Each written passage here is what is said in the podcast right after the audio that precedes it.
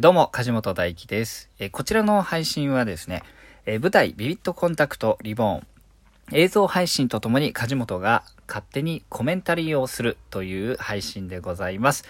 こちらオーディオコメンタリーその5ですので、えそれ以前のものを聞いてない方は、えそちらから聞いていただけるとと思います。えーし、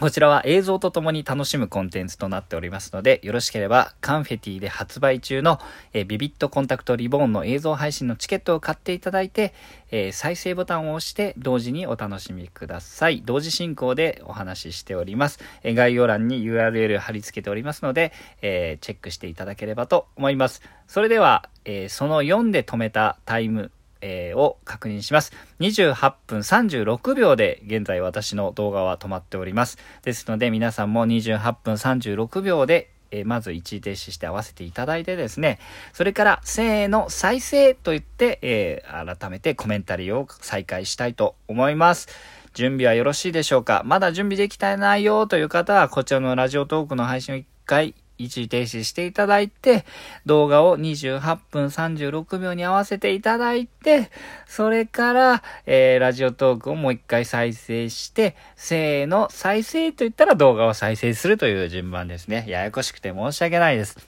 それではそれでは、行きたいと思いますよ。行きます。再生タイムです。せーの、再生まあ、こう話していくうちにね、あの、内容となんか話がずれてんなと思ったら、あの、その都度調節していただければと思います。まあ、あんまりこう本編と関係ないこと喋ってたりするんですけど、今んとこですね、すんごい喋ってますよね、僕。大丈夫ですか？うるさくないですか？本編、ほとんど内容、あの、聞けないですよね。だからもうあの、これちゃんと内容も把握した上で、えーコメンタリー聞いていただくのがいいと思います。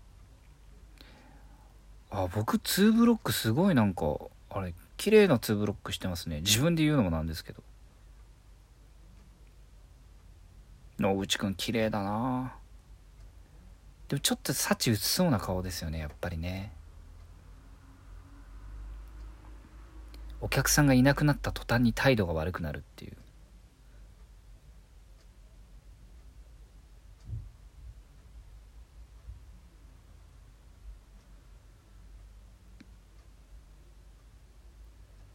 これなんで言わなかったんでしょうね。話はぐらかしましたよね。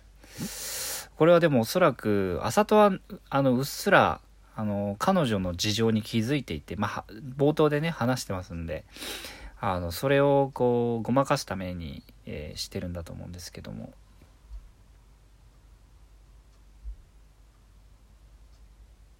あら、ないですね、さっき、まりかちゃんが触ってたの。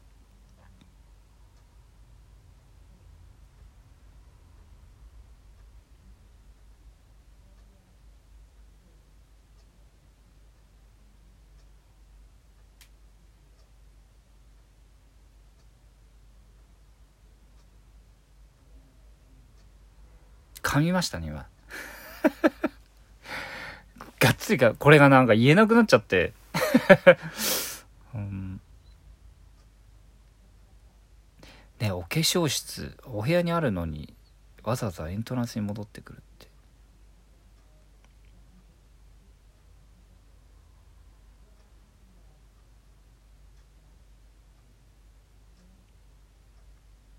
明らかに挙動不審ですよね。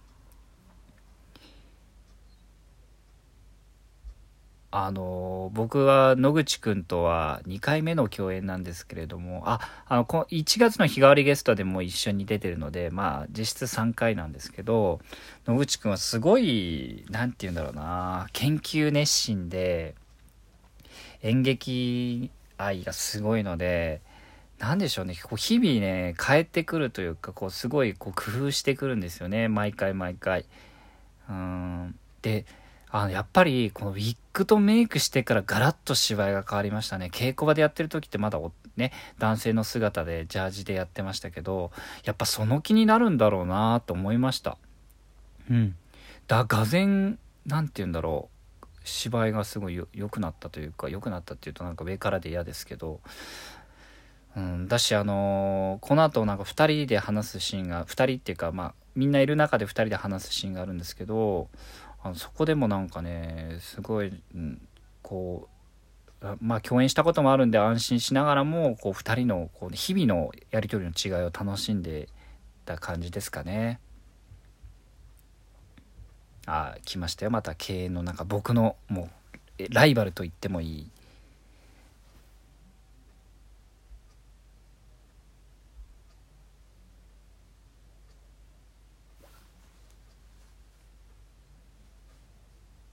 嫌なやつですね。本当嫌なやつだな。ダヤ君も本当にすごい役作り。なんかでもやっぱりそのなんだろうな。今の時代ね男らしさ女らしさってもうどうでもいいじゃないですか。僕はどうでもいいと思っててその人それぞれの個性とかその人なりの在り方でいいと思うんですけどだから、えー、それがお芝居にも反映されてる気がしてもちろん声は高くしたりしてるのかもしれないですけどあの何て言うかあんまりその女性はこうっていうことを意識せずに2人ともやってる気がするんですよね。やってたと思います。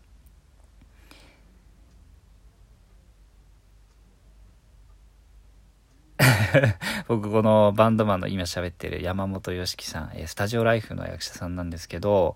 僕あのスタジオライフの舞台見に行った時もあの、良樹さん出演されてましたし、なんていうかね、すごいスマート、なんて言うんだろうな、やさ、僕はね、なんか韓流のスターみたいだなっていうふうに昔から思ってて。でもね、あの、なんて言うんだろうな、全然透かしたところがないんですよ。もう先輩ですよ、もちろん。で、あの何て言うんだろうなあの寡黙なんですよ現場ではすごい静かででひたすらこうギターをこうつまぶきながらつなびつまびきながら時々ボソッとなんか言ったりするんですけどすごくね優しいし文句言わないしでも寡黙ななんかすごいすごい何て言うんだろうな不思議な雰囲気をお持ちなんですけど僕すごい好きになりました今回。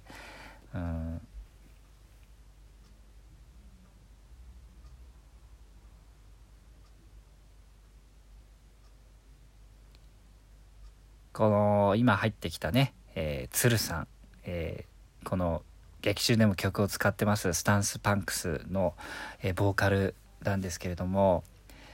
いい感じにね力が抜けててねやっぱすごいですよね。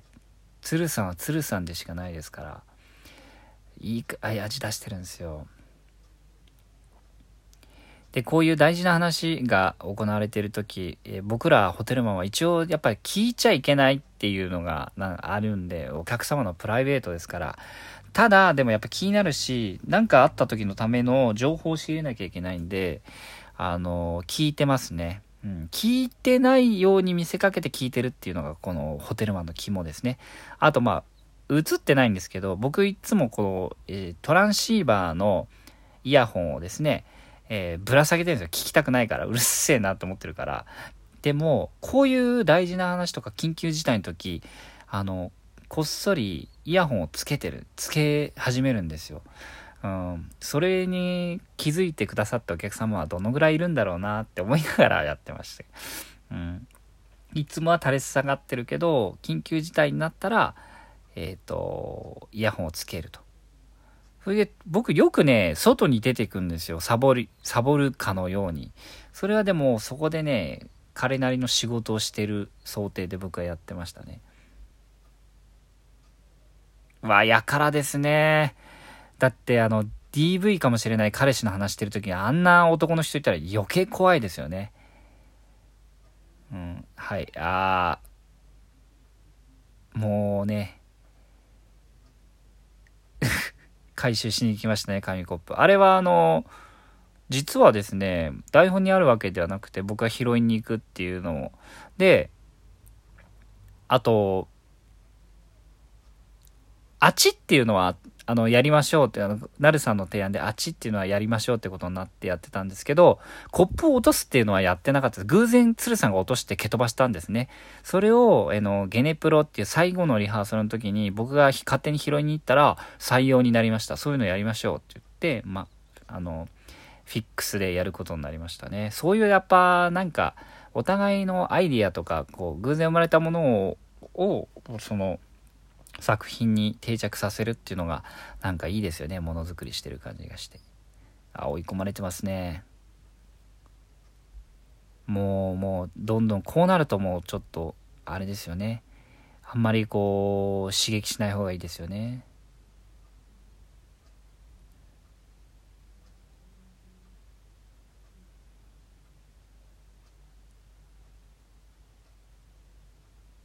ああ、怖いね。怖いですよね。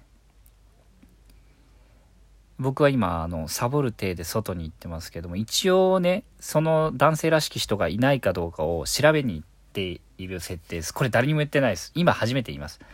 うん、そういう怪しい男の影がないかを一応見に行ってますね。全然興味ないふりしながら。ね、全然興味ないふりしてるんですけど、